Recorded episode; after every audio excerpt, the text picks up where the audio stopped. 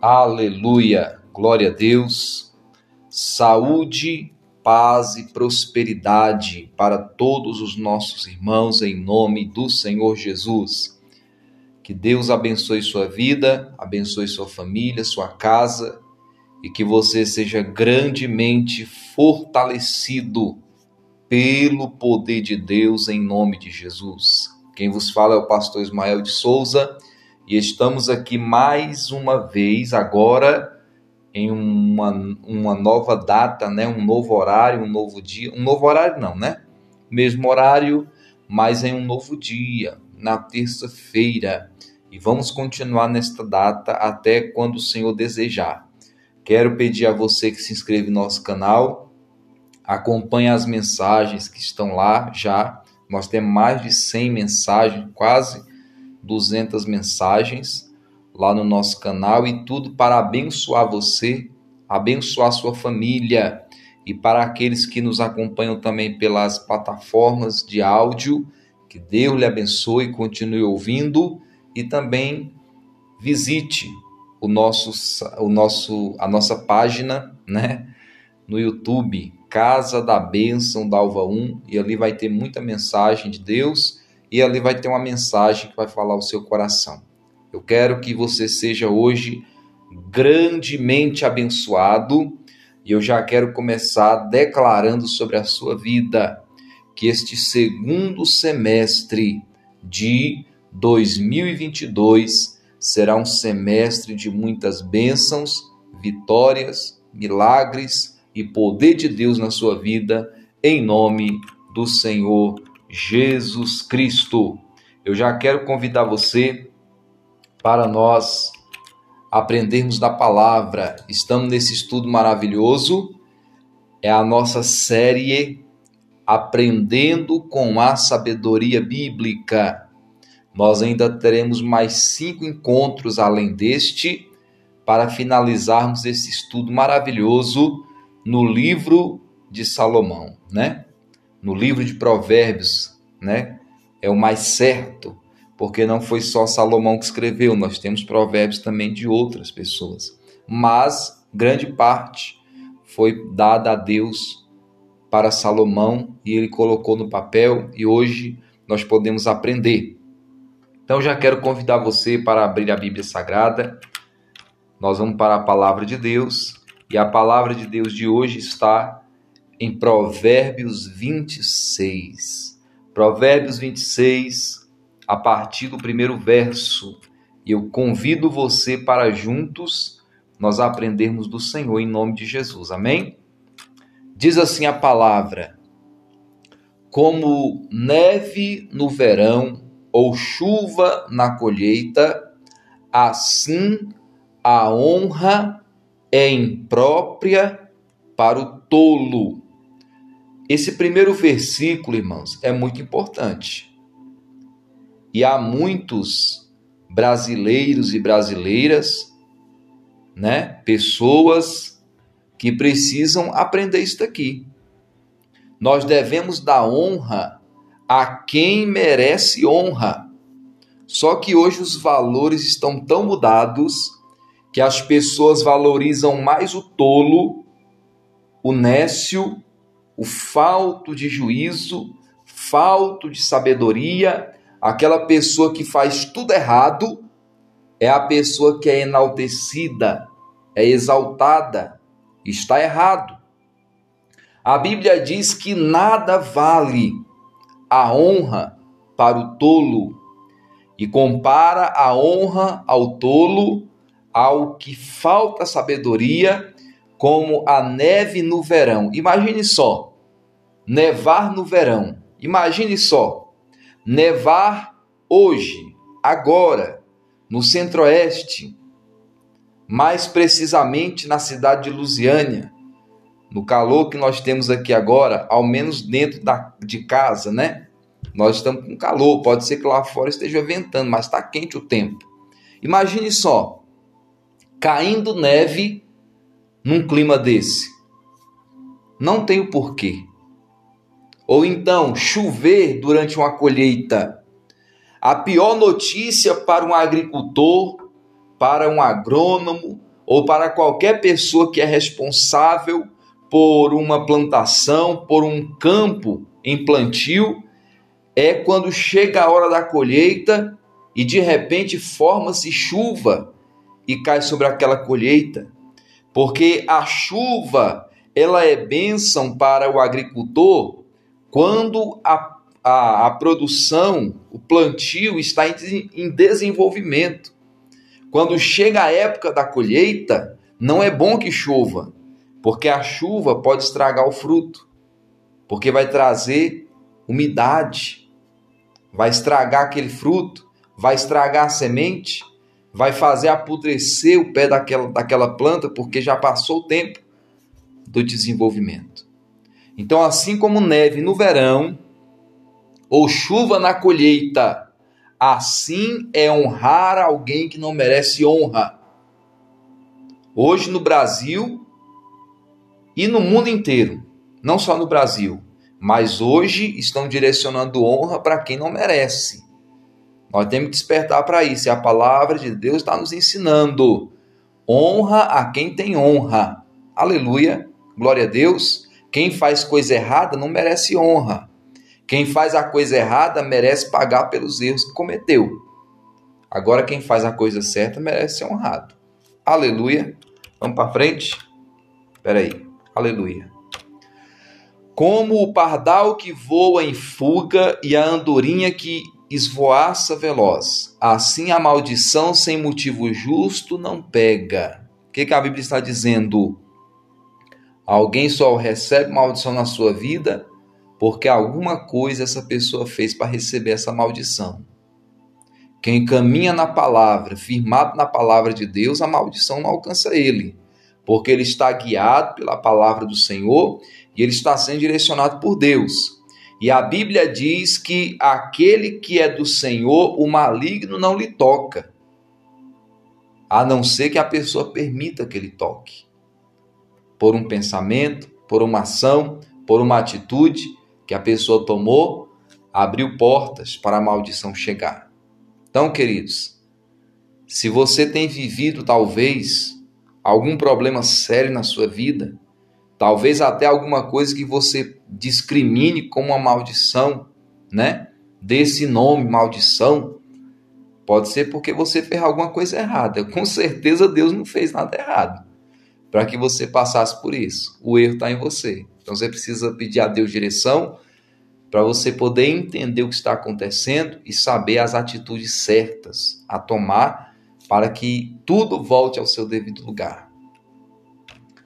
O chicote é para o cavalo, o freio para o jumento e a vara para as costas do tolo. Aleluia. Olha o que a palavra de Deus diz, irmãos.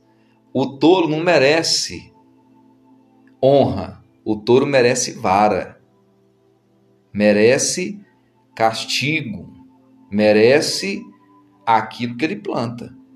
Então aí é só para corroborar, para fortalecer o verso primeiro. E continua falando os demais versos a respeito do tolo. Não responda ao insensato com igual insensatez, do contrário você se igualará a ele. Responda ao insensato como a sua, como a sua insensatez merece. Do contrário, ele pensará que é mesmo sábio. Você que é de Deus, você não tem que dar uma resposta para quem não tem Deus, para quem não conhece a palavra, da maneira que a pessoa quer ouvir. Você tem que dar uma resposta conforme a sabedoria que Deus tem, dado, tem lhe dado, conforme a sabedoria que Deus tem dado para você. Tem gente que tem medo muitas vezes de falar uma palavra de Deus para alguém porque acha que aquela pessoa vai parar de falar com ela, vai virar a cara para ela, vai entortar o nariz para ela. Ei, meu irmão, você foi chamado para isso. Minha irmã, você foi chamada para isso. Se aquela pessoa lhe procurou, pediu ajuda, pediu um conselho, fez uma indagação para você, responda conforme a palavra, conforme a palavra de Deus lhe revela. Não vá com meias palavras, rodeando, não É aquilo que Deus manda falar e acabou o assunto. Porque se você responde alguém da maneira que ele merece, assim a Bíblia diz, quem é o insensato? É o falta de sabedoria. É o que não quer saber da palavra. E a pessoa muitas vezes procura você e você fica é, medindo as palavras. Não, meu amigo. É aquilo que Deus manda falar e acabou o assunto. É isso que vai transformar. É a palavra de Deus que vai mudar a história da pessoa. Não adianta ficar rodeando, não, por causa disso, porque aquilo não. A pessoa chegou, Deus lhe deu uma direção, diga aquilo que Deus mandou você falar e pronto, acabou. Se a pessoa ficar com raiva de você, que fique. Se a pessoa deixar de falar com você, que deixe de falar. Mas aquilo que o Senhor Deus colocou no seu coração, Escute, vou repetir. Aquilo que o Senhor Deus colocou no seu coração, diga para aquela pessoa. É somente o que Deus mandar falar também. Não é querer inventar e dizer que foi Deus que mandou, não, porque senão o negócio vai ficar feio para o seu lado. Então responda o insensato à altura da sabedoria que Deus tem lhe dado, para que aquela pessoa mude de vida e não que ele se ache um sábio por ter tido uma resposta à sua altura. Como cortar o próprio pé ou beber veneno, assim enviar mensagem pelas mãos do tolo. Queridos, a pessoa que não tem sabedoria, que não tem Deus, é difícil. Até para você mandar uma mensagem por intermédio dele, você não confia. A Bíblia está dizendo que é a mesma coisa você cortar o pé ou beber veneno. Quando eu era mais jovem, ainda sou jovem, né? Mas quando eu era mais, mais jovem, pré-adolescente, a gente brincava de futebol. Naquela época não tinha campo de futebol, não tinha esses campos, né? Públicos que nós temos. Nós jogávamos futebol era no, no, naqueles campinhos de terra, né? No meio do mato. Ou então na, na rua, no barro da rua. Ou se a rua tivesse um asfalto, a gente jogava bola no asfalto. Mas o asfalto era pior, porque arrancava o tampão do dedo da gente. Mas quando a gente ia brincar de bola é, naqueles campinhos, né? Que o pessoal fazia, capinava um lote baldio e ali colocava umas traves e brincar de bola. Às vezes, no meio daquele matagal que estava ao redor, você ia buscar a bola e no meio daquele matagal tinha um caco de vidro, você pisava sem querer e no mesmo instante que você pisava, o caco de vidro pegava e cortava o pé. Ali acabou, meu amigo. Não tinha mais como jogar futebol daquele jeito. Não tinha como brincar mais. E você ainda chegava em casa e levava uma bronca do pai e da mãe. Né? Além de cortar o pé, ainda levava uma bronca. Por que, que você cortou o pé? Como se a gente fosse, né? Como se a gente quisesse cortar o pé, né? É mais ou menos isso, queridos. Você enviar uma mensagem por a mão de uma pessoa que não tem sabedoria. A mesma coisa você cortar o pé. E o pior, beber veneno, né? Misericórdia. Faça isso não. Como pendem inúteis as pernas do coxo, assim é o provérbio na boca do tolo. Uma pessoa que ela tem problema nas pernas, que ela tem paralisia nas pernas, ela é tetraplégica, né? Talvez até tetraplégica. Ela tem, as, ela tem os seus membros inferiores, mas ela tem, mas não pode usá-los. Então é isso que a Bíblia está dizendo aqueles membros inferiores, eles se tornam inúteis, porque mesmo os tendo, aquele coxo não pode usá-los.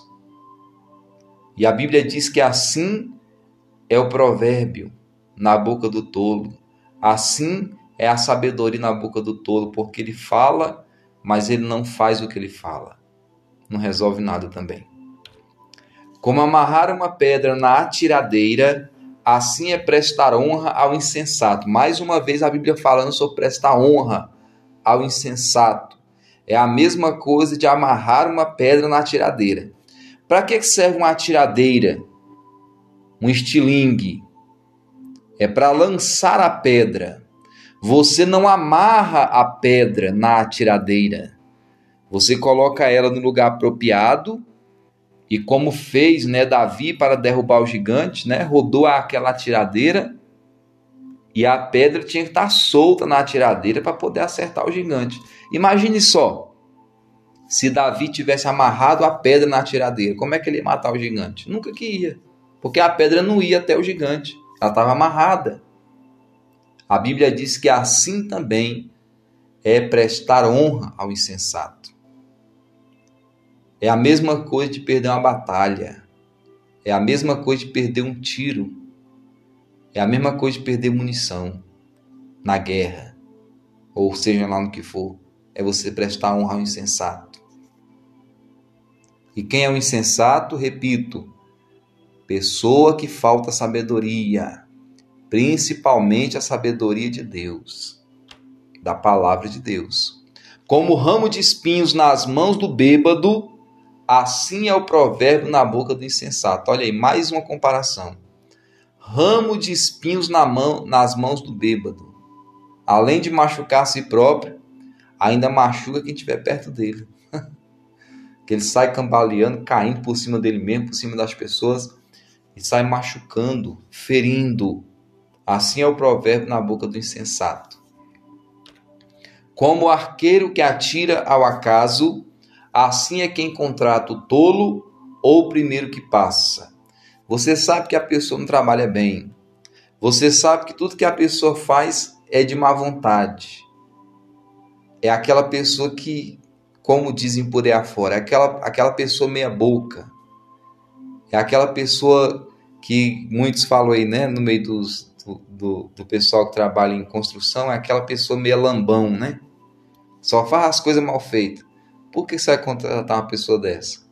É a mesma coisa de você atirar no acaso, sem direção, sem rumo. Você vai perder, você vai ter problema com a pessoa dessa. Aí depois a pessoa fala assim: Ah, eu contratei Fulano, ele não terminou o serviço, levou meu dinheiro. Mas ele sabia quem era a pessoa. Contratou por quê? jogou, atirou no acaso. Irmãos, a palavra de Deus tem ensinamento para tudo. Que maravilha, não é? Como o cão volta ao seu vômito, assim o insensato repete a sua insensatez. Oi, irmão, essa palavra é pesada, mas é coisa séria.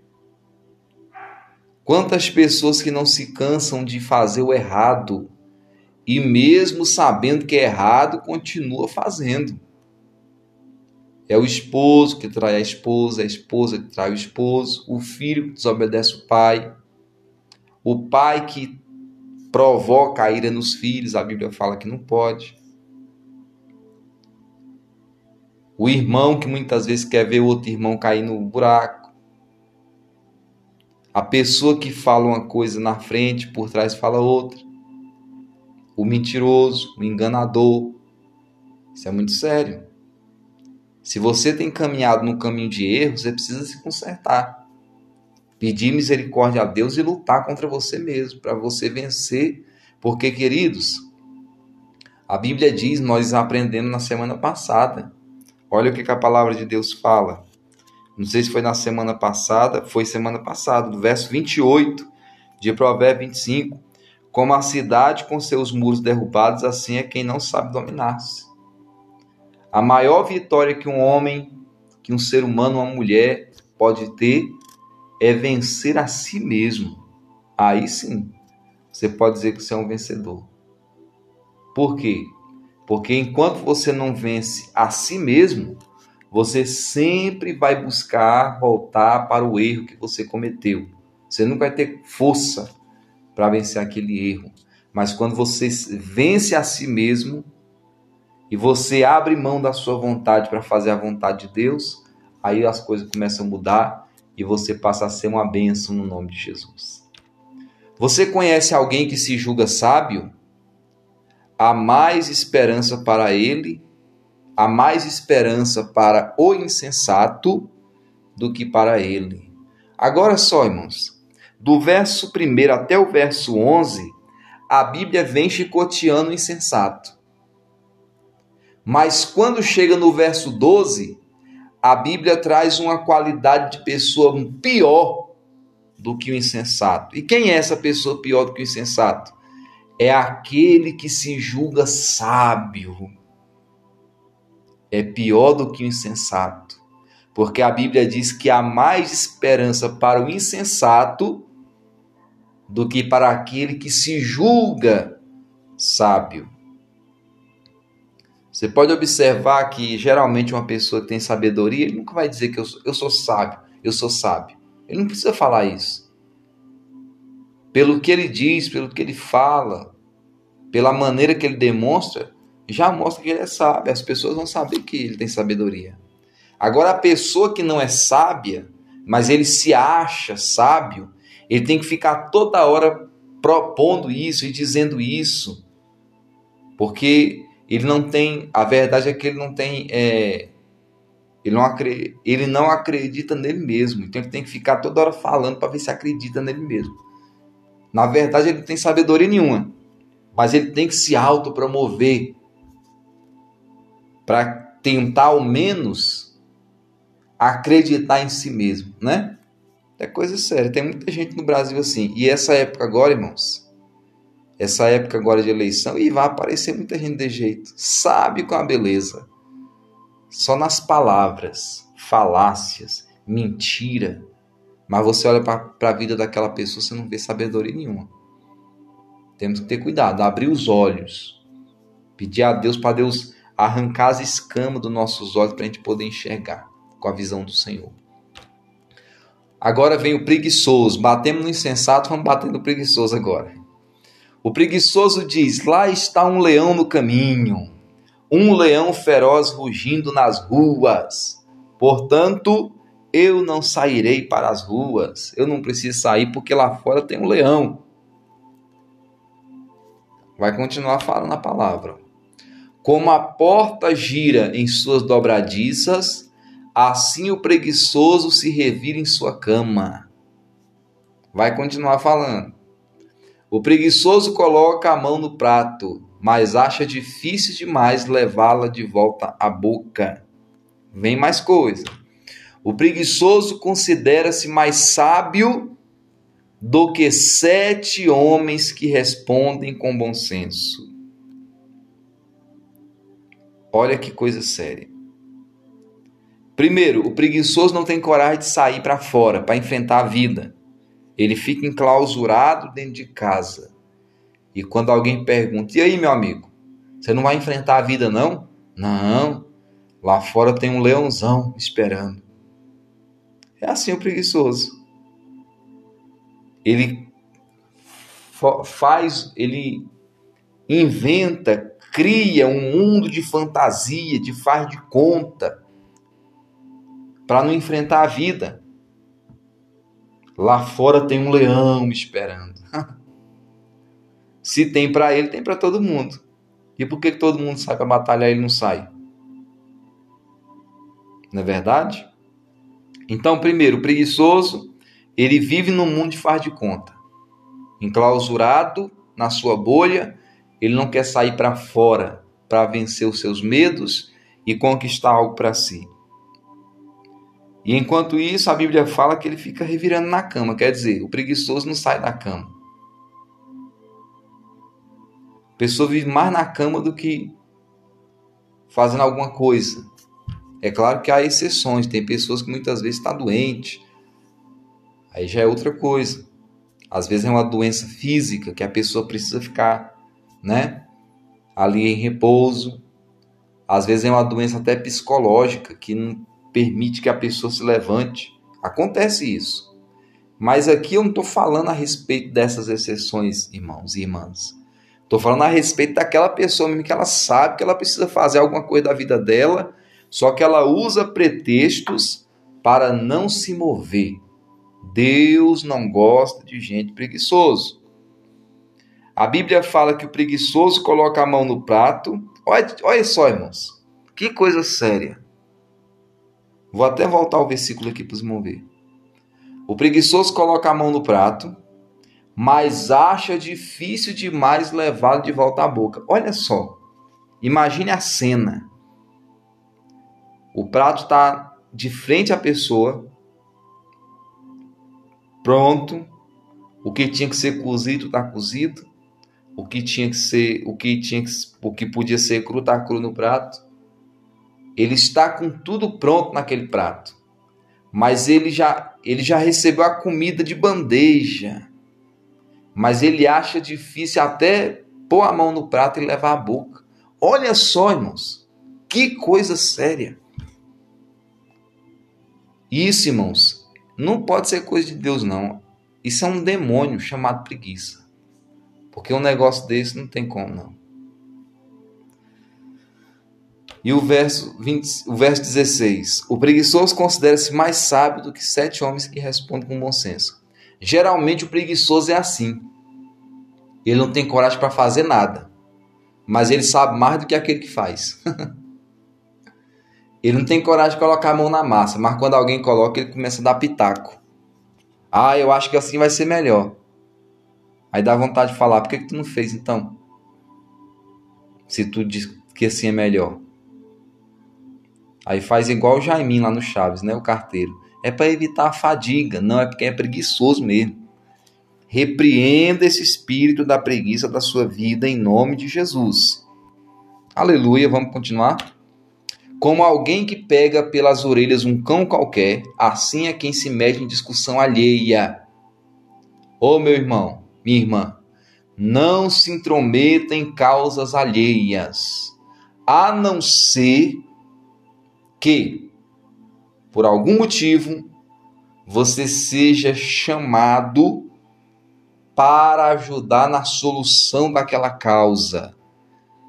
Seja porque você tem algum vínculo com aquela situação, seja por causa da sua profissão, seja por causa de qualquer outra coisa.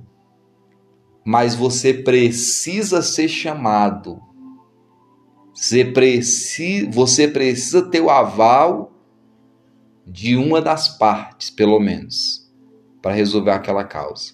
Não se meta em problema alheio, não, meu irmão. Porque depois é você que sai como o ruim da história. Principalmente quando é problema de marido e mulher. Tá lá o marido e mulher se quebrando. Isso aí, irmãos, é coisa que a gente sabe que acontece. Eu sei porque a gente convive com isso dia, o dia a dia. Tá lá o marido quebrando a mulher e aquela briga toda e aquele aquela bagunça toda.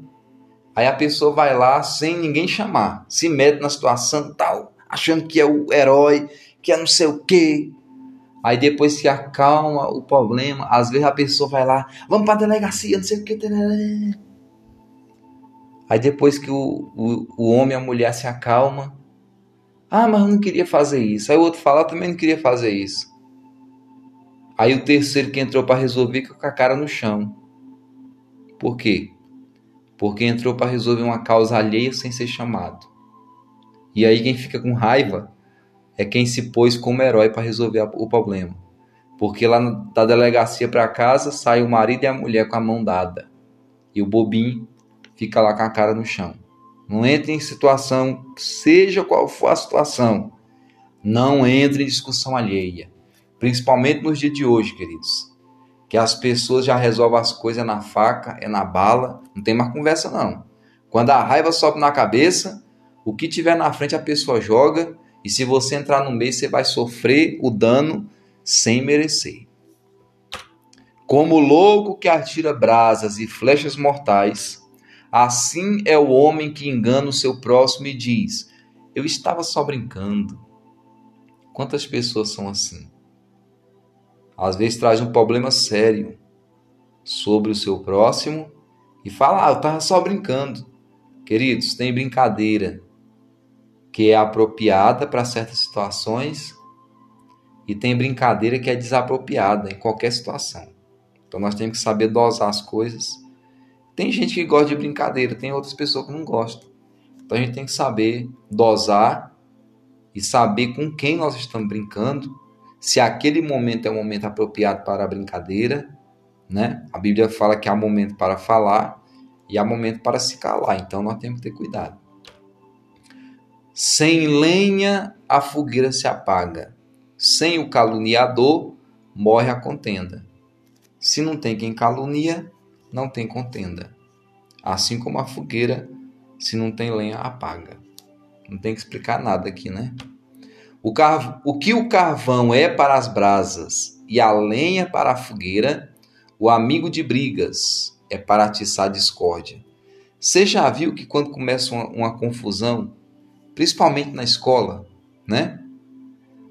Aqueles que muitas vezes se diz amigo seu, ou daquelas pessoas que estão ali discutindo, até brigando, aquelas pessoas que dizem que são teus amigos e amigas, ao invés de separar o problema para não ver você ser, ser machucado ou machucada, eles falam é para você ir para cima. Ele não é teu amigo, ele é amigo de brigas. Vai lá, fulano, você consegue, você vai lá, puxa o cabelo dela, bate nele. Ele é amigo de briga, não é teu amigo. Porque se ele é teu amigo, fala: "Não, rapaz, deixa isso quieto. Mexe com isso não. Vai dar problema para você." Cuidado com quem você anda. Observe se ele não é amigo, se ele é teu amigo, se ele é amigo da confusão que você vai armar. E ele vai ser aquele que vai atiçar você para entrar numa discórdia. Cuidado com esse tipo de amigo. Porque quem tem um amigo desse, como diz o ditado, não precisa de um inimigo. As palavras do caluniador são como petiscos deliciosos, descem saborosos até o íntimo. O caluniador, ele tem o espírito do 171, enganador, e ele consegue enganar com a sua sutileza de palavras, de falácia. Cuidado. Como uma camada de esmalte sobre um, um vaso de barro, os lábios amistosos podem ocultar um coração mau. Cuidado, irmão, com essas pessoas muito cheias de, de palavreado bonito, muito amistoso, abraça todo mundo. A gente tem que ser sincero. Nós temos que procurar estar perto de pessoas que são sinceras. Essas pessoas que parecem muito brilhosa, muito brilhante, como um vaso cheio de esmalte, de verniz, que você não vê nenhum defeito. Cuidado com esse tipo de pessoa. Pessoa que fala bonito demais, pessoa que é educada todo o tempo. Por trás, muitas vezes, tem um coração muito mau atrás dessa pessoa. Quem odeia disfarça as suas intenções com os lábios, mas no coração abriga a falsidade. Olha aí, ó, complementando o versículo que lemos. É aquela pessoa que é um vaso todo esquisito, mas passou uma camada de esmalte e ficou bonito falsidade. Embora a sua conversa seja mansa, não acredite nele, pois o seu coração está cheio de maldade. Queridos, nós temos que ter cuidado. Tem gente que é sutil para enganar e é espírito de Satanás. É o mesmo espírito que impulsionou aquela cobra lá no, no jardim do Éden para enganar Eva. Conversinha mansa, mas cheia de maldade para poder trazer o pecado sobre o ser humano. Ele pode fingir e esconder o seu ódio, mas a sua maldade será exposta em público. Quem faz uma cova, nela cairá. Se alguém rola uma pedra, esta rolará de volta sobre ele. O que quer dizer isso? Você colhe o que você planta. Se você colhe feijão, você não vai plantar, você não vai, se você planta feijão, melhor dizendo, você não vai colher arroz, você vai colher feijão. Se você planta arroz, você não vai colher feijão, você vai colher arroz. Se você plantou um pé de limão na sua casa, não fique pensando, mesmo que você ore, não vai acontecer dele dar laranja. Ele vai dar limão, porque naturalmente aquele pé de limão foi feito por Deus e o propósito dele é dar limão. Tudo que você planta, você colhe. Se você faz uma cova, você vai cair nela. Se você rola uma pedra, ela voltará para você. É isso. Tudo que o ser humano faz, ele vai ter um resultado em cima do que ele está fazendo. Aleluia. Pense nisso. Vamos finalizar aqui com o verso 28. A língua mentirosa odeia aqueles a quem fere, e a boca lisonjeira provoca a ruína. Queridos, tem muita gente sendo destruída por língua mentirosa, língua falsa, enganadora, principalmente em rede social. Quanta gente mentirosa em rede social que quer só ganhar aquela pessoa, aquele milhões de seguidores, não sei o quê. Nós temos que falar a verdade da palavra. Nós temos que ser verdadeiro em tudo que nós fazemos. Seja na pregação da palavra, se você vende um produto, se você é dono de uma empresa, se você é um comerciante, seja o que você for, você precisa ter uma língua verdadeira em tudo que você faz. Porque quando você usa de mentira, você está ferindo aquela pessoa ao qual você está mentindo sobre a vida dela. Então tenha cuidado com isso. Vigia, peça a Deus a direção e viva pela verdade em nome de Jesus. Vamos orar pelo nosso Brasil, porque agora é momento de oração. Vamos falar com o nosso Deus. Pai, nós oramos agora. Nós entramos em tua presença em favor, meu Deus, de todas as pessoas que estão agora em oração conosco. Este meu irmão, esta minha irmã, este meu amigo, esta minha amiga, que tem me acompanhado, acompanhado tua palavra principalmente. Senhor, traga paz agora para essa pessoa, saúde, vitória, milagres. Talvez, Pai, esse primeiro, esse segundo semestre, melhor dizendo, começou para essa pessoa com muita dificuldade, mas em nome de Jesus as coisas voltarão para o lugar. Em nome de Jesus a saúde virá. A bênção vai acontecer. A porta vai se abrir e o Senhor fará uma grande obra em favor dessa pessoa. Deus, eu declaro saúde, paz e prosperidade sobre a vida dessa pessoa agora, em nome de Jesus. E eu quero declarar sobre o Brasil, sobre a região norte, nordeste, sudeste, sul e sobre a nossa região centro-oeste. Pai, que o Senhor venha sobre o nosso Brasil. Nós repreendemos todo espírito de corrupção, de mentira, de engano, todas as motivações que se levantam contra a tua palavra nesta nação.